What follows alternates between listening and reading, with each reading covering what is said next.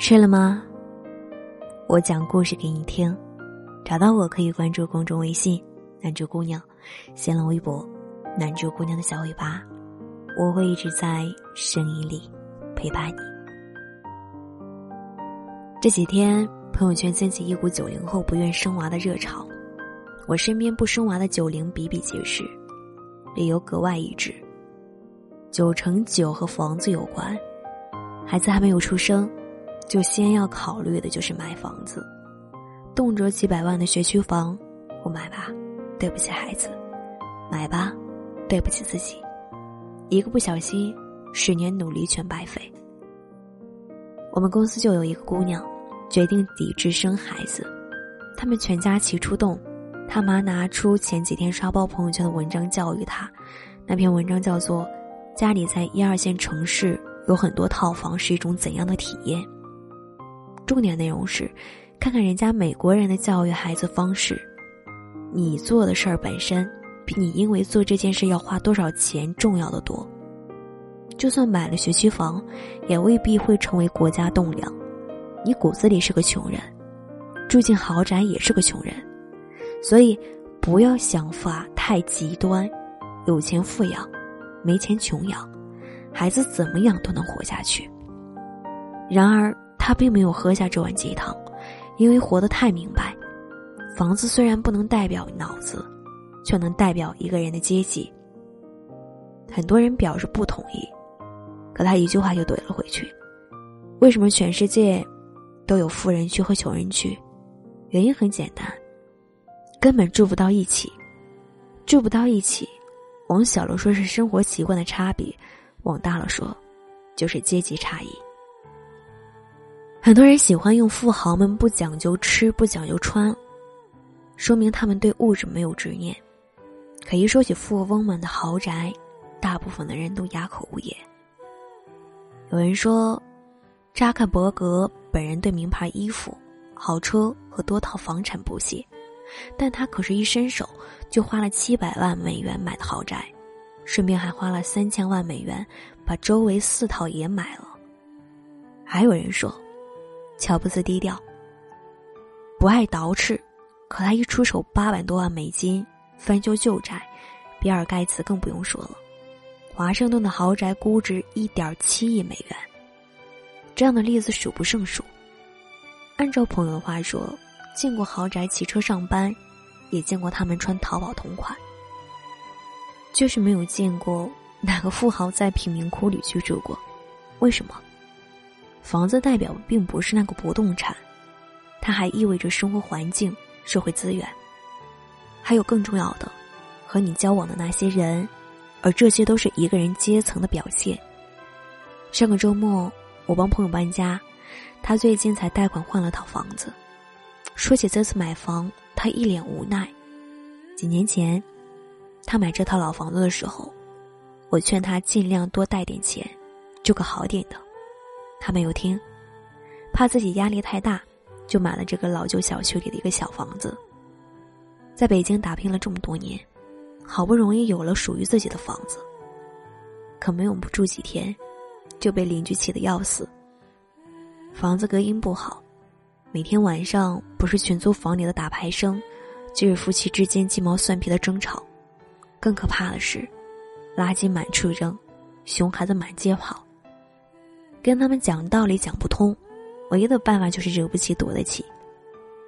有个死海效应，最近很流行，说的是好员工，还有好邻居。如果一个社区里蛮不讲理、素质低下的人太多，好邻居也就待不下去了。毕竟远离身边低层次的圈子，是每个人都懂的道理。去年有一部现象级日剧《东京女子图鉴》。说的是一个女人的进化史，而这个女人的进化史从她的房子里就看得一清二楚。从秋田县到东京，从三茶到银座，一个女人的野心从房子里就能看得清清楚楚。看完你不得不承认，居住环境深刻的改变了一个人。女主角小玲在东京的第一个家在三茶，东京的贫民窟，随处可见的路边摊。二十四小时便利店，街坊邻里的熟路颇有家乡的味道。这里和东京的繁华格格不入，于是他离开同乡男友，逃离三茶，搬到惠比寿，惠比寿也成了零向银座迈进的踏板，最终，零爬向了上流的社会，在银座安家，在这里擦肩而过的几乎都是社会的精英。为什么我们经常说一个人的野心从房子里能看出来？因为你的房子就是你的阶级，或者说。你对自己的期望。孟母三迁的故事是个人都知道，一套房子到底能不能改变阶级这个问题，可能最终会回到环境对一个人的影响。其实不只是一个人，是几代人。可是你怎么才能改变环境呢？还不是得有钱。朋友说了一句话特别的扎心：穷的时候，你凭什么离开身边低层次的圈子？或许有人会说，就算你搬进豪宅，也改变不了阶级。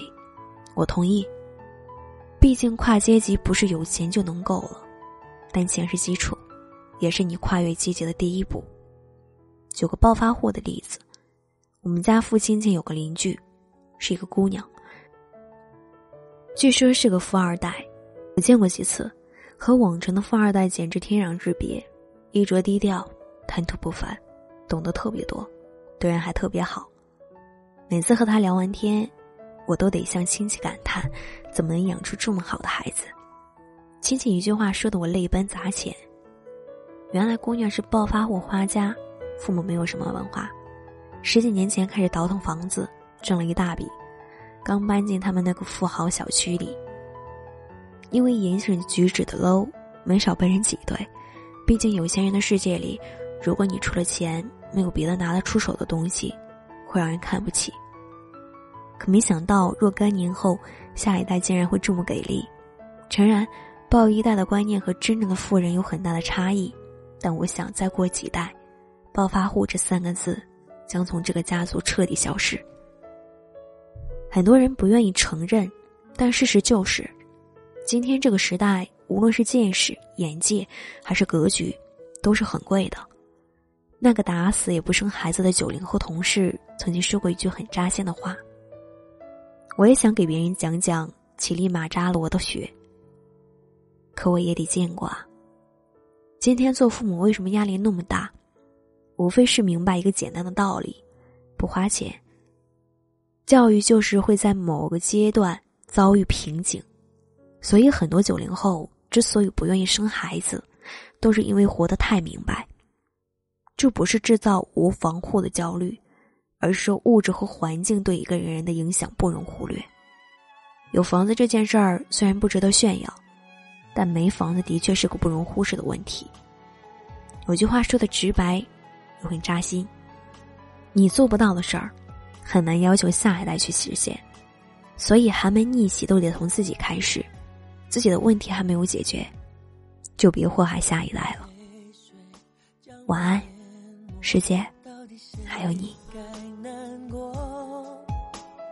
究竟是谁放掉这段感情我才终于明白办不到的承诺就成了枷锁现实中幸福永远缺货请告诉他我不爱他，笑着难过，自我惩罚，想终止这一切挣扎，狠了心说真心谎话，别告诉他我还想他，恨总比爱下，当泪水堵住了胸口，就让沉默。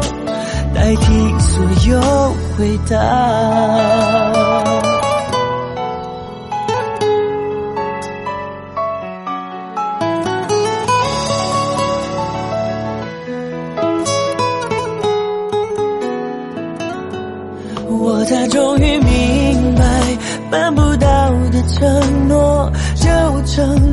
枷锁，现实中幸福永远缺货。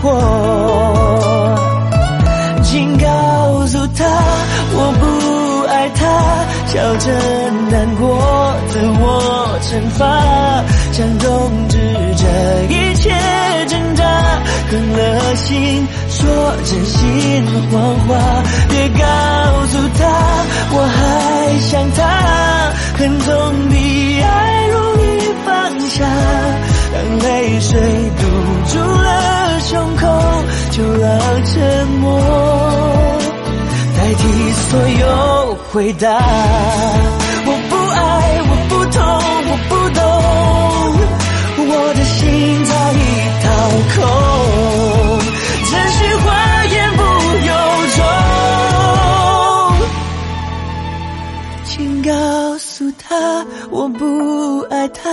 笑着难过，自我惩罚，想终止这一切挣扎，狠了心说真心谎话，别告诉他我还想他，恨总比爱容易放下，当泪水堵住了。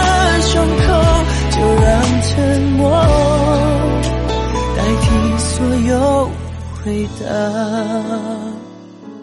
别告诉他我还想他，就让沉默代替所有回答。